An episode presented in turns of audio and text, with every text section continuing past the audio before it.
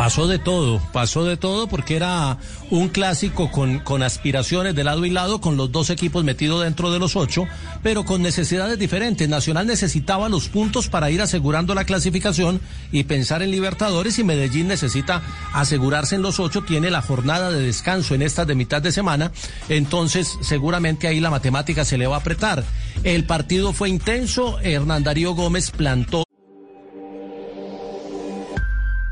Quien no ha caído nunca no tiene una idea justa del esfuerzo que hay que hacer para tenerse en pie. Multatuli. Blue Radio superó a la técnica, neutralizó a los jugadores de talento de Atlético Nacional y terminó teniendo en la etapa inicial dos opciones claras. El Medellín en la complementaria tuvo una nacional, otra Medellín, pero hubo un escándalo con el arbitraje porque en el primer minuto hay una patada del chico gallego, el eh, juvenil eh, Juan Pablo Gallego le mete una patada a Rovira que daba para expulsión. El árbitro consideró que era amarilla, el bar lo llamó, él miró el bar, el bar le dijo, le mostró y él dejó el tema en amarilla y luego una jugada sobre de, Alex Castro, una doble jugada. Primero le da un balonazo a Juan David Mosquera, el lateral eh, derecho del Medellín, le tira el balón en la cara, eh, se presenta un forcejeo y luego le mete un cabezazo ahí en, las barbas del, árbitro, eh, le mete el cabezazo a James Sánchez y el árbitro consideró que debía consultar el bar, pero en ese momento se fue el bar el técnico Guimaraes cambia a Castro y cuando ya habían cambiado a Castro, el bar volvió a funcionar y el partido terminó con 102 minutos, un alargue de, de 12 minutos y un escándalo mayor. Si se fue el bar y el jugador al que van a cambiar está involucrado en una de las situaciones que tienen que estudiar, es algo que yo nunca había visto en el, en el mundo que pasara algo así, pero digo, no habría que desarrollar un protocolo como para decir no se pueden hacer modificaciones hasta que esté nuevamente en funcionamiento el VAR, porque si no, ahí hay un gris en el que, claro, Guimaraes saca al jugador para, para no quedar con 10. El primer punto del protocolo es que el árbitro tiene que decirle a cada David y no sé quién era el capitán, el si era Duque, o no. Duque, Duque. Entonces, decirle, señor, estamos sin VAR porque está fallando, no sirve la comunicación, no sirve. El primer Sí, pero lo, curioso es que se quedan 12 minutos sin bar y nunca se revisó el bar por la, por la doble jugada. Entonces queda como el, el, sin sabor de que esperamos al bar, pero, pero la jugada no está. ¿Sabe qué? Pero Jota, ¿sabe, sabe qué da más pena y esto vergüenza a la, a la vez? Es que el árbitro del partido no necesita del bar porque está a un metro del cabezazo que le pegó Alex Castro a, a James Sánchez. A un metro lo tiene de frente, lo está mirando.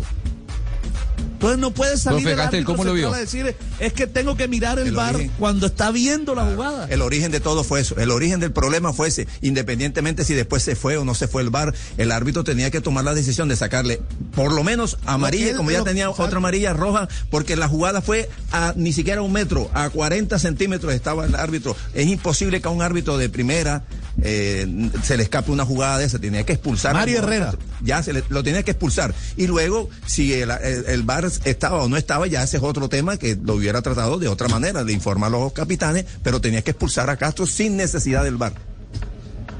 J, ¿cómo siguió la historia?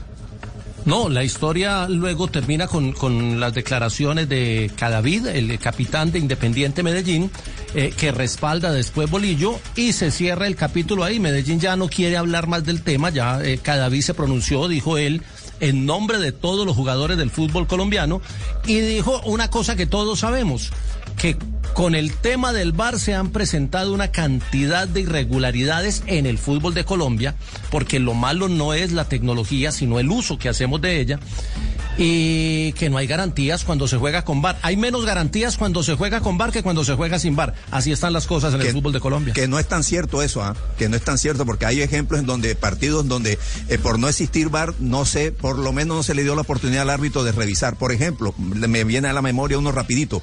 Caldas eh, Caldas Chico. Sí, el sábado.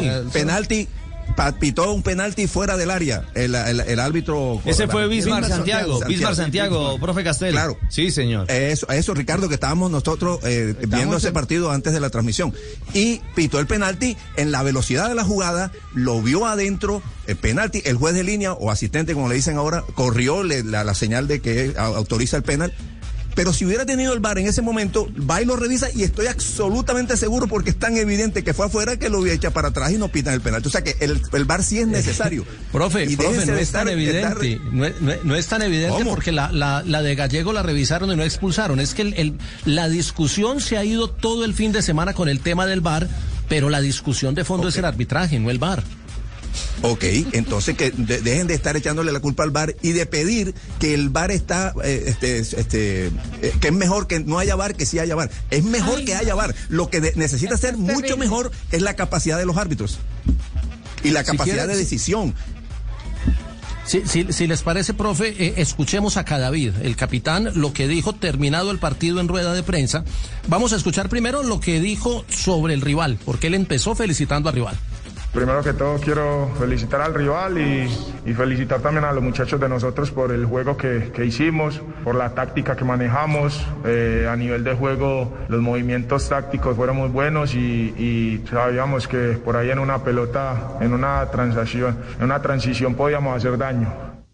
Bueno, mire que él comenzó felicitando al rival y felicitando a su equipo, porque a veces se nos olvida y nos quedamos, eh, o mucha gente se queda en redes solo con lo que dijo de, de, la jugada. Aquí está la parte en la que Cadavid habla de cómo fue el tema con el árbitro en esa jugada de Castro.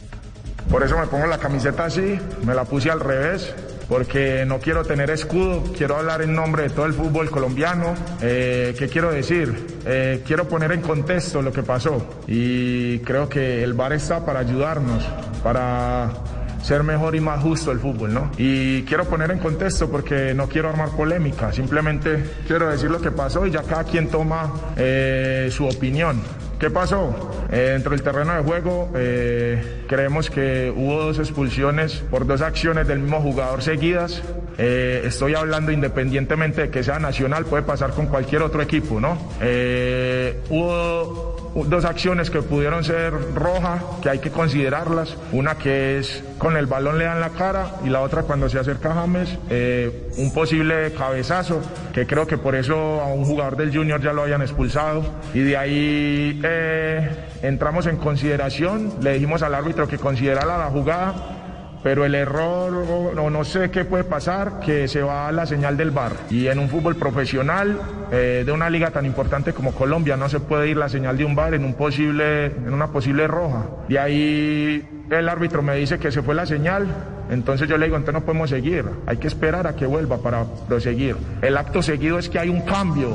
El, el, el entrenador rival cambia al jugador que de pronto expulsan. Después del cambio viene el árbitro y me dice, ya volvió la señal. Y yo, bueno, listo, entonces vamos a mirar qué pasó y devuelves el cambio y miras si es posible expulsión o no. Y me dice, no, ya está el cambio, ya podemos seguir. Bueno, en eso nos comimos nueve minutos y creo que eh, más allá de, eh, del claro análisis que hace, que hace cada David, porque evidentemente salió con la camiseta del Medellín eh, eh, Al revés. al revés, Sin escudo. no portando el nombre de un equipo, sino portando como vocero del, del fútbol o de los futbolistas como tal, eh, hay varios detalles por, a- por, por precisar. Uno, del jugador que él habla, que ya fue expulsado por un cabezazo como el de Castro, es Teófilo Gutiérrez, ¿no? Sí. ¿Y sobre Harlan? Por cabezazo a Harlan Barrera. Exactamente. En juego anterior, Junior Atlético Nacional. Ricardo, Sí. pero con una diferencia. ¿Mm? que ese cabezazo, como en ese momento se estaba, había un hombre en el suelo, había cierto tumulto, el árbitro no estaba viendo esa, esa jugada de Teófilo contra Harlan, estaba pendiente de lo que estaba pasando. El VAR le avisa, oye, mira, hubo una agresión, entonces va y lo ve. En cambio, lo de ayer, el ar- o lo de ayer o lo del sábado. Ayer, el sábado. El Antier, árbitro antier. sí está viendo lo que está pasando porque está a un metro y está mirando la jugada. Él estaba en el radar de la acción. Sí, señor, tiene esa diferencia. Es decir, usted lo que quiere decir, Castel, es que ahí, esté bueno o esté malo el bar, no hacía la diferencia. Total. El- es absoluta responsabilidad del juez central no haber expulsado directamente sin necesidad de preguntarle al bar ni nada. Es que la jugada es tan grande, tan Profe, y el- evidente. y el- Tiene que y- y el error y el error que también entra en discusión es autorizar el cambio, porque si no se está jugando, porque no hay bar y tienen que esperar a que el bar vuelva, el cambio o la sustitución es una acción de juego y no se puede autorizar sustitución ni ninguna otra acción hasta que el bar vuelva. y se hizo la sustitución, luego volvió el VAR, pero no se usó el VAR para revisar lo que ya había pasado. Es que, es que a ver, eh, aquí lo particular del tema es, no había que esperar el VAR para el cambio, pero sí había que esperar el VAR para la reanudación del juego. Es decir, Es, es- son dos criterios distintos ahí y eso es lo que... lo- y mire que el error ahí no es del VAR, el error es del, del, del Ahí hay un señor que está pitando el Ahí- partido. Claro. Es pero claro que como dice Juanjo, ahí hay un gris. O sea, eh, eh, si nos apegamos al reglamento, yo no sé cómo puede el árbitro impedir que Guimaraes Que saque haga a la claro. bueno, ¿Qué vamos a el hacer con reglamento, este o sea, VAR? es- Esa es una parte complicada. Debería ya. quedar todo congelado hasta que vuelva el VAR, ¿no? Claro. Eh, me, me- me parece Debería, que Juanjo, Guimaraes pero no está escrito. Claro, Guimaraes estuvo muy rápido de reflejos para que no echen al jugador. Ahora, una vez que vuelve el VAR y que constatan que al futbolista tienen que echarlo, supongamos que no pueden volver atrás el cambio, porque ya el error estaba cometido. Creo que igual al jugador tienen que ir y expulsarlo en el banco de suplentes para que no juegue la próxima fecha. No, O es, sea, que, es que sencillamente no, no De tiene. oficio. Es decir, el, el que tuvo más oficio o el que tuvo más viveza fue Guimaraes. Él tenía clarísimo que eh, bajo cualquier circunstancia ese jugador debió ser expulsado. O sea, y, y lo expresó desde, desde la inmediatez en la modificación de mandar a Quiñones para cambiar a, a- a Alex Castro. Eh, lo, lo que parece infame es que un central como Herrera, que es un árbitro FIFA, no tenga el criterio, la capacidad y el carácter para tomar una decisión disciplinaria de manera correcta.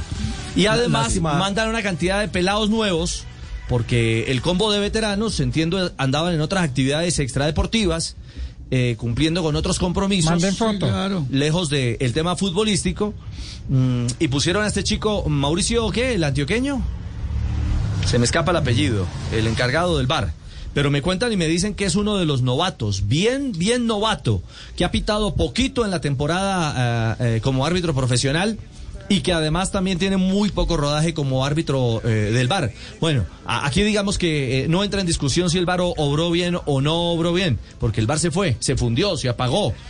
¿Cómo así, patrón? Se fue la luz en un... Uy, eso es... Ahí, ahí es donde hay que aprovechar No, Carlos Mario, no, no, pero no en ese en el No, no, no, no, no es uno. ese bar. Las- Ah, una, una lástima que nos hayamos quedado sin escuchar la apreciación de Guimaraes sobre ese tema del cambio y de todo lo que pasó, porque como filtran las preguntas que se hacen, la pregunta de Carlos Gamboa, el, el corresponsal de, de RCN, iba dirigida a eso y simplemente no la hicieron en la rueda No, de prensa. Eso sí que, eso sí que me parece gravísimo. Eso sí que Eso también me parece gravísimo. lo están No. direccionando todo ahora. No, no, no, no, eso es una Eso vergüenza. Es una vergüenza. ¿Quién las filtra? ¿La, ¿El área de comunicaciones del Atlético Nacional? Sí, sí, sí, uno manda la pregunta si tiene pregunta. eh, tiene que y pasar ellos el filtro. cuáles preguntas hacer. Es, mira, me parece una vergüenza que un colega que esté al comando de un equipo de comunicaciones no tenga también la capacidad y el olfato de entender que hay preguntas que No se es una conferencia que de prensa. No, no es una conferencia de prensa. Claro, es una lo que tiene- lo que quieren contestar. Exactamente, es una invitación a lo que Nacional quiere contestar. Y, y eso Sí, no tiene, y eso eh, tampoco sí. tiene justificación, Jota. Por- porque si el tema es de, de- de hágame el balance y el, eh, del ah, no, partido. pues, para eso no pregunta a nadie. Claro. Para eso que no vayan. ¿Sabe qué, eh, Richie? A mí me parece que todo esto genera una gran pérdida de credibilidad. Porque anda a hacerle entender al hincha del DIM, que estaba mirando el clásico de, de- de su ciudad, de su equipo, que, que todos esos errores no se pudieron haber evitado. O sea, creo que genera una gran falta de credibilidad todo esto. El tema de la, de la no expulsión al jugador, que se caiga el bar, que cuando vuelve el jugador ya no está. Nosotros podemos analizarlo desde el raciocinio. Ahora, el que mira esto con pasión y se sintió, la verdad, se sintió eh, estafado. Perjudicado. Pues claro. o- Pero Además, claro. además, además, Richie, Esto huele muy ustedes mal. saben que Ah. aquí en el fútbol colombiano ya varios años hay hay una especie de mm, de pensamiento en medio de la afición del fútbol que la gran mayoría de los errores arbitrales Favorecen son para favorecer al Atlético Nacional y pasa esto entonces cómo cómo no la gente eh, y decirle a la gente que no piense eso Mire, Pero, eh, pero el el, medio... el tema, el, el- el- el tema ahí no es nacional, porque a Nacional también lo han perjudicado en, en decisiones de, de, de VAR y demás. El tema, y yo creo que cada vez la cogió por donde era. No, claro, es Dijo, que, hablo en nombre de todos los futbolistas de Colombia, Claro. y aquí hay plata y hay prestigio en juego, y no hay garantías para el Cada juego. David fue claro, el rival pudo ser nacional o puede ser cualquier otro. En este caso eh, se dio que el rival fuera el dueño, el, el- el, eh, el rival de patio, que era, que era Atlético Nacional. Pero fue Es- es que enfático cuando- cada vida en hacer esa diferenciación. Richie, cuando no había VAR, los, los jugadores y los técnicos decían, es que hoy me dan, mañana me quitan, pero con VAR está pasando lo mismo. Es cierto. 2.19, antes de la pausa, eh, hay eh, trino caliente de- a propósito del tema de Pimentel, el máximo accionista del Chico Fútbol Club. Sí, señor, dice lo siguiente, con este panorama lamentable y negro del arbitraje colombiano, ¿nos tocará exigir árbitros extranjeros para poder tener garantías? Y coloca la imagen de lo que ustedes estaban hablando, comienza la intervención del eh, penal al Once Caldas del arquero del Boyacá Entonces Chico. Pimentel ya hasta se atreve a proponer árbitros Es que es extranjeros. increíble todo esto que está pasando con el bar, con el fútbol colombiano, con el arbitraje. ¿Y usted qué tiene que ver eh, con esta? ¿Tiene velas en este entierro, negrita? Sí, tengo velas en el entierro, ¿cómo no? ¿Por y qué? tengo cuatro velas. No me diga. Sí, porque yo, yo me, me puse así a hacer análisis, a mirar el panorama del arbitraje, a ver cómo incidía esto en el torneo. Y más adelante le voy a contar lo que se me ocurrió. Ah, tiene... No es entrevista. No es entrevista. No, es una reflexión. Ligada al tema del bar. Sí, señor. Pero se va más adelante, negrita. Sí, dejémosla, eh, como dice don Javier, en punta. En punta. Expectativa, expectativa, Por eso, la 2.20. expectativa. Primera pausa en esta tarde, en el arranque de semana de Blog Deportivo.